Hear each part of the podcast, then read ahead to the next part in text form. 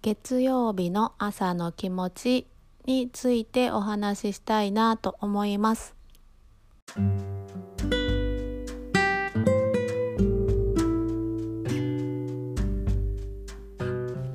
おはようございます。愛花です。今日もお聞きくださりありがとうございます。えー今日は6月の14日の月曜日の朝です。えー、朝カーテンをね開けたらね地面が濡れていました。雨上がりでした、うん、で空は今晴れていて小鳥がさえずってて空気も澄んでいてとてもいい朝を迎えています、えーまあ天気予報では雨やったんですがあの思わぬ晴れでラッキーって感じですね。とっても嬉しいです。はい。で今日は月曜日の朝です。月曜日の朝はどんな気分でしょうか？よっしゃ1週間始まったでやったるでって感じか。うーんあー月曜日か。5日間か。まあ5日間やり通したら休みが来るしあー頑張ろうかな。まあまあみたいな感じか。まあ1週間始まるけども、まあ、1週間といっても一日一日をこう積み重ねて超えていってこういろんなことに振り回されず自分のペースでやっていこうかなっていう感じの3つでしたらどれですかね？私はやっぱりこう昨日おととい休みやったんであ1週間始まるんかと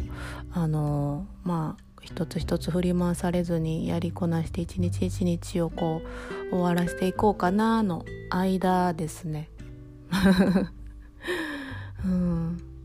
まあもうね最初から1週間やったらでイエーイぐら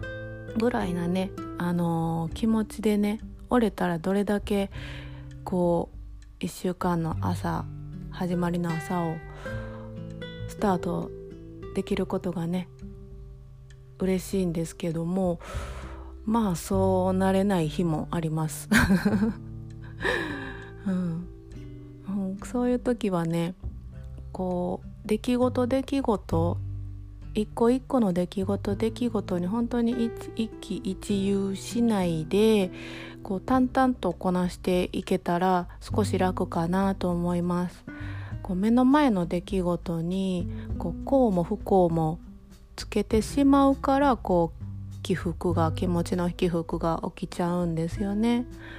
まあなんかこう小林聖華さんの言葉で出来事にこうも不幸もなくそう思う心があるだけっていう言葉があるんですけども、まあ、そこに、うんまあ、仕事がある仕事が今目の前にあるこの出来事にこういいも悪いもつけるのも自分なんですよね。出来事は何にも変わらない他の人が見たらめっちゃ嬉しいことかもしれないし、まあ、他またある人が見たらめっちゃくちゃ嫌なことかもしれない、まあ、そう決めてるのは自分の心だから、まあ、自分の心自体をまあこうも不幸も決めないでこう中庸間をね取れるような感覚で折れたらきっと一日一日気持ちよく過ごしていけるんじゃないかなと思いました。うん、でまあこ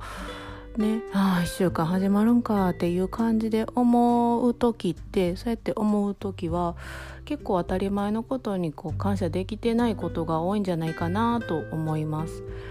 あまあ朝起きれた。目覚めることができた。洗濯干すことができた。朝ごはんを食べることができた。朝ごはんが目の前にある。うん、まあ、お弁当を作ることができた、うん、朝トイレを掃除することができたっていうこの当たり前のことをこうすっ飛ばしてもっと違うことを嫌だなって思ってる感覚。その目の前のことに感謝せんとその他の違うことに目を向けて嫌だ嫌だ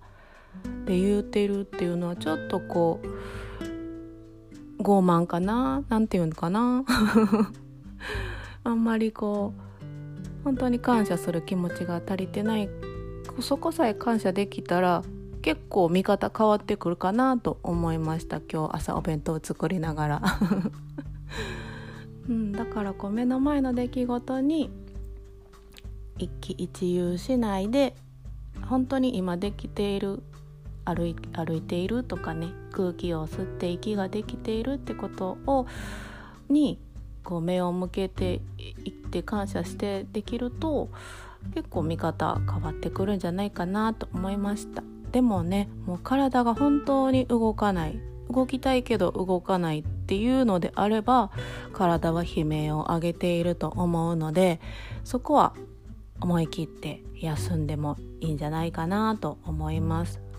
うちの子供もね不登校やった時は動きたいけど動けないっていうもどかしさでとても苦しそうでした。だからそこはもう思い切って割り切って休んじゃうっていうことも選択肢の一つかなと思います。まあ月曜日の朝いろんな思いがあると思いますが1週間は絶対終わるんでね。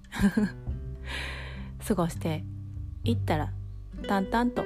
過ごしていったら終わっていくんでそう思ってスタートしていこうかなスタートしていけたらなと思います。今日もお聴きくださりありがとうございました。じゃあまたね。